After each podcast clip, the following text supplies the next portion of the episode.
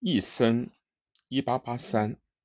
本书是莫泊桑的第一部长篇小说。托尔斯泰非常赞赏这部小说。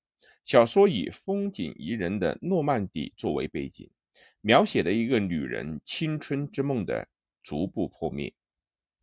善良的诺曼底贵族维沃男爵，为了独生女露娜能得到良好的教育。十二岁的时候，把他送到修道院的寄宿舍。露娜没有辜负父亲的期望，长成了一个纯洁秀丽的少女。在十七岁的时候，回到了诺曼底。露娜幻想着美好的恋爱，经神父的介绍，与一个看来极为理想的男性结了婚。但是，初婚之夜是很不愉快的。男的只追求兽性的享受，露娜很快就感到了现实的结婚生活的破灭。丈夫既吝啬又好女色，行为不端。新婚旅行刚刚结束，丈夫的态度立刻。变得冷漠，甚至分死别寝。丈夫奸污了女仆罗莎莉，并为露娜所目击。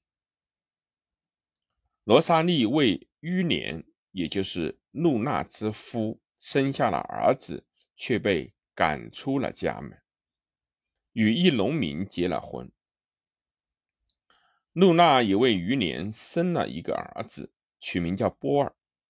余年和邻居的伯爵夫人私通，伯爵知晓后，便把他们幽会的小木屋从山崖上推下，二人双双死去。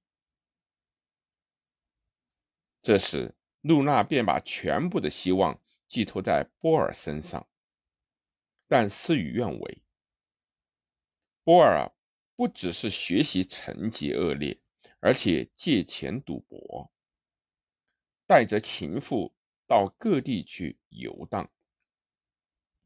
露娜为了满足波尔的放荡生活，卖掉了房产，与死了丈夫归来的罗莎莉一起过着简朴的生活。波尔的女人生下孩子后死去。露娜便把孙女要来了身边，倾注了满腔的爱去抚养她。莫泊桑接受了福楼拜的严格指导，以羊之球一生获得了稳固的自然主义作家的名声和地位。由以短篇小说作家组成于世，也许是由于他身患神经疾病的关系。